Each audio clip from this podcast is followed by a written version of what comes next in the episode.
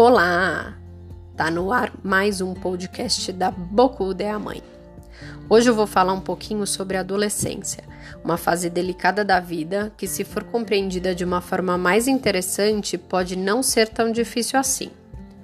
Muitas famílias se queixam de perder seus filhos na adolescência, de perceberem um distanciamento, de não conseguirem um canal de comunicação. Mas o que acontece de um modo geral é que as famílias não investem tempo com seus filhos durante a infância, não constroem um vínculo forte o suficiente e, nesse momento, nessa fase, não encontram abertura para questões típicas da adolescência.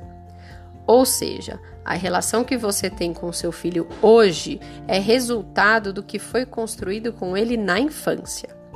Então, minha gente, bora caprichar enquanto eles são pequenos para ter uma relação mais saudável na adolescência.